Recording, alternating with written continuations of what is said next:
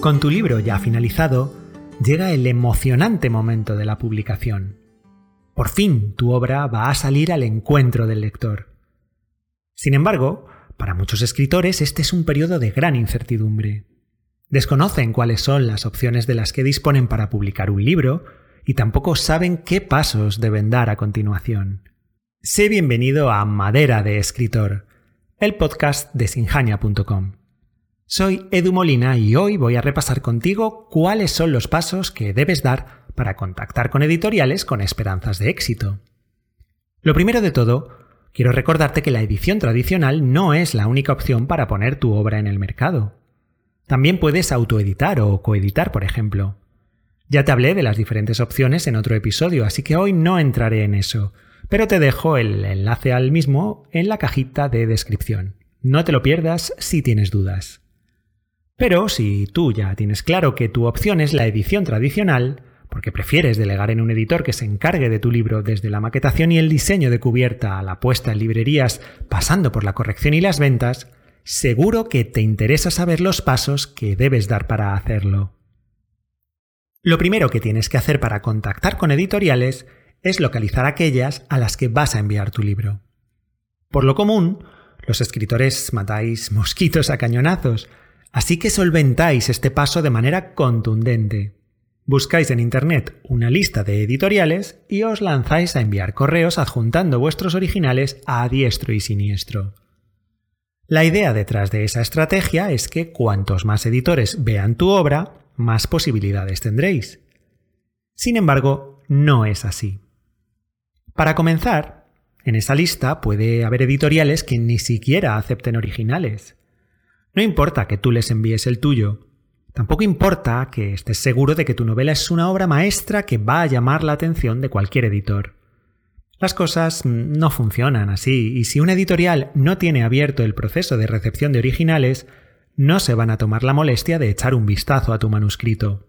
Puede que ni lean tu correo más allá de las dos primeras líneas. Así que el resultado será que habrás perdido el tiempo. Para seguir, en esa lista puede haber editoriales que no son de tu género o en cuyo catálogo no encaja tu novela, si has escrito una novela romántica y la editorial solo edita ciencia ficción, enviándoles tu original solo conseguirás de nuevo una cosa, perder el tiempo. El tiempo es el recurso más valioso del que disponemos, así que seguro que prefieres invertirlo mejor. El rato que pierdes enviando tu libro indiscriminadamente a todas las editoriales que encuentras es tiempo que podrías aprovechar escribiendo, trabajando en tu plataforma de autor o todavía mejor, contactando con editoriales de la manera correcta. En lugar de buscar una lista de editoriales en Internet, céntrate en localizar obras que por su género, su temática o su argumento sean similares a la tuya. Puedes hacerlo buscando en librerías online.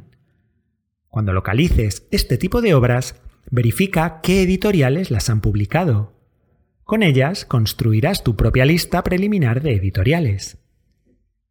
A continuación, deberás buscar una por una esas editoriales. Busca su web, consulta su catálogo y, sobre todo esto es importante, comprueba que aceptan manuscritos. Puedes aprovechar además para buscar opiniones de otros autores que hayan publicado con ellas. Si son favorables, mm, perfecto. Si no lo son, tal vez te convenga descartarlas. Aprovecha la búsqueda en la web para tratar de localizar una persona de contacto a la que hacerle llegar tus correos es mucho más efectivo que mandarlo a un correo genérico como estos de info.editorial.com. Para encontrar esos contactos, LinkedIn puede resultarte de gran ayuda. Como ves, este es un proceso un poco más laborioso, pero que te asegura mejores resultados.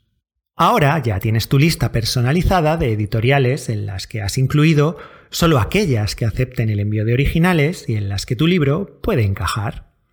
Incluso tienes ya el contacto de algún miembro del equipo de la editorial al que poder enviarle directamente la información de tu libro. Es una lista mucho más depurada que te permite enfocarte de manera más eficiente en aquellas editoriales con las que sí vas a tener una oportunidad real de publicar. Así que el siguiente paso es contactar con cada una de esas editoriales. Pero ojo, tienes que hacerlo bien.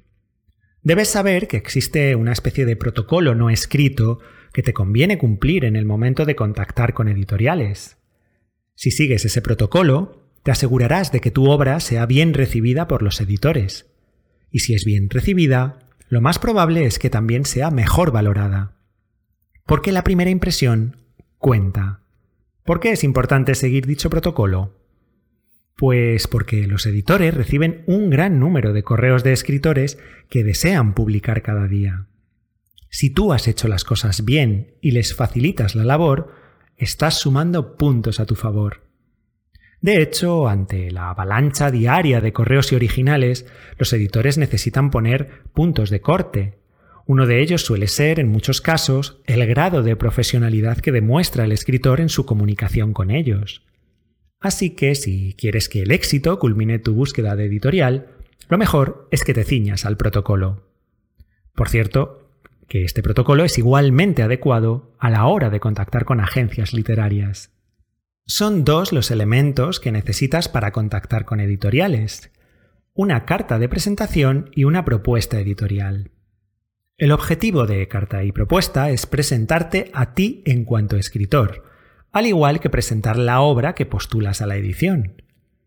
Ambos documentos van a permitir que el editor haga un primer examen de tus cualidades y de las de tu obra.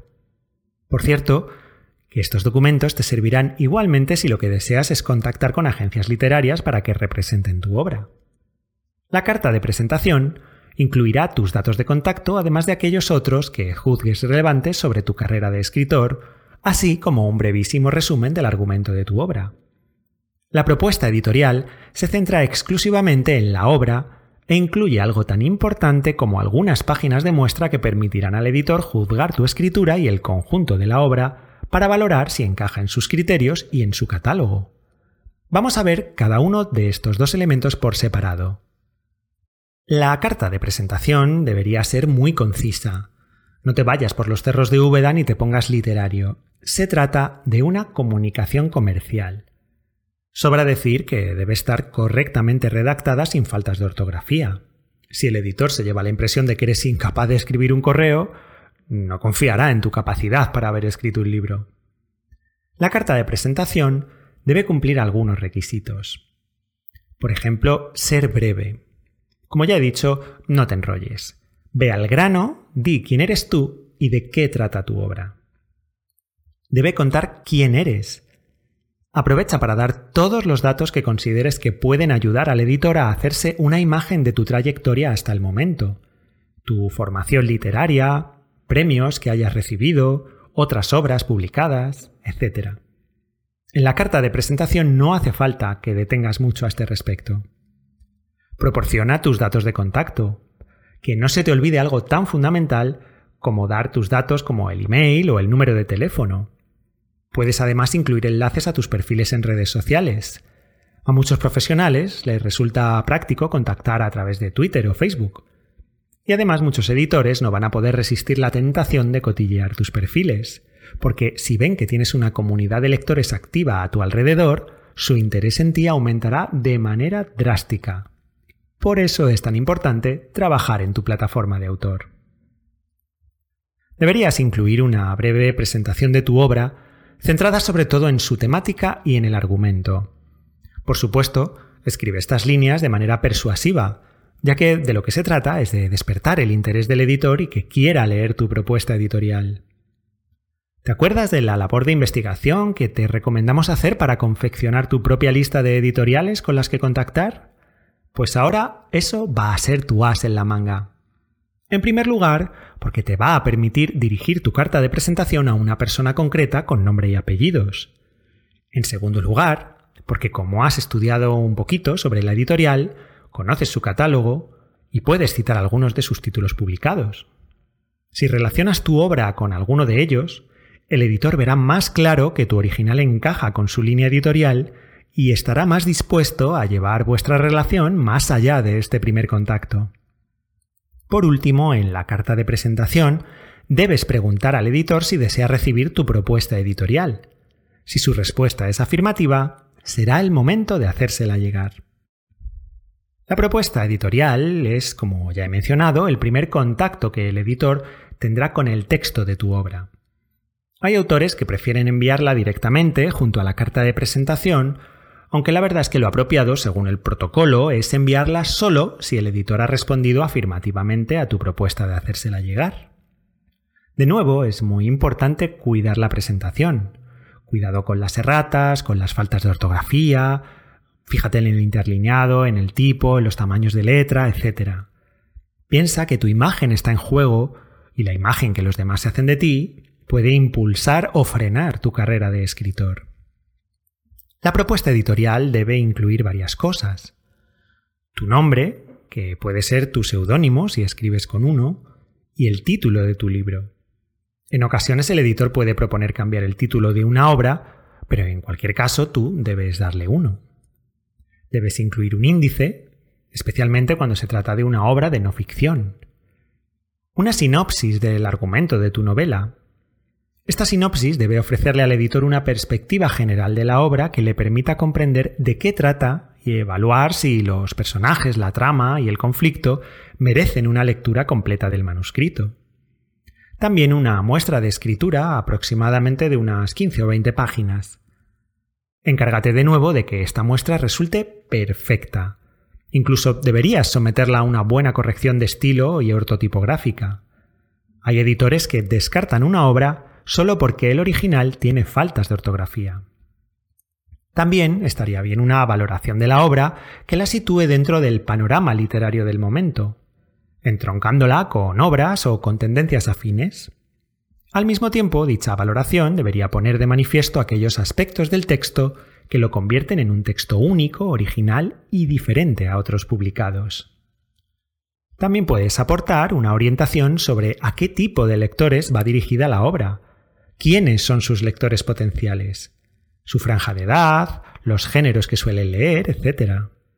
Esta orientación y la valoración de la obra del punto anterior puedes conseguirlas contratando un informe de lectura. Incluye información relevante sobre ti como autor y sobre tu actividad literaria. ¿Qué formación tienes? ¿Qué premios has recibido? ¿Qué otras obras tienes publicadas? Incluye extractos de reseñas o críticas que muestren la acogida de tus obras por parte del público lector, etc. Y por último, incluye la posibilidad de colaborar en la promoción del libro. Los editores valorarán mucho que puedas echarles una mano a la hora de promocionar tu obra si se deciden a publicarla. De hecho, a veces este punto es clave para decantar la balanza a tu favor. Este es el momento de alardear de tu plataforma de autor. Aprovecha también si tienes contactos en medios de comunicación, en círculos literarios, librerías o bibliotecas. Si sigues este sencillo protocolo a la hora de presentar tu original a los editores, aumentarán mucho las posibilidades de que seas publicado. No obstante, una vez hecho este trabajo, toca armarse de paciencia. En ocasiones la respuesta afirmativa de una editorial tarda meses en llegar.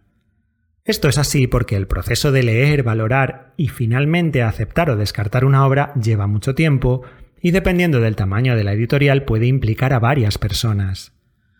Por desgracia, hay que asumirlo, algunas veces no llega ninguna respuesta. Pasado un tiempo puedes considerar esa falta de respuesta como una especie de silencio administrativo que enmascara una negativa. Pero un día siempre llega la respuesta afirmativa. Por fin una editorial acepta publicar tu obra. Entonces habrá llegado el momento de firmar el contrato de edición. Pero esa es ya otra historia. ¿Quieres publicar y convertirte en un escritor profesional con una carrera exitosa? Entonces tu lugar está en nuestra comunidad de escritores. Suscríbete al podcast o pásate por sinjania.com y déjanos tu correo para seguir recibiendo contenidos que te ayuden a convertirte en el escritor que deseas ser, a hacer marketing para escritores del que vende libros y a gestionar tu carrera con inteligencia. En Sinjania no te damos fórmulas mágicas para triunfar porque creemos que solo hay una. Saber lo que hay que hacer y hacerlo bien. Y eso es algo que está a tu alcance. Por ejemplo, Sabemos que una de las bestias negras de los escritores es la productividad, encontrar el tiempo y la manera de escribir más.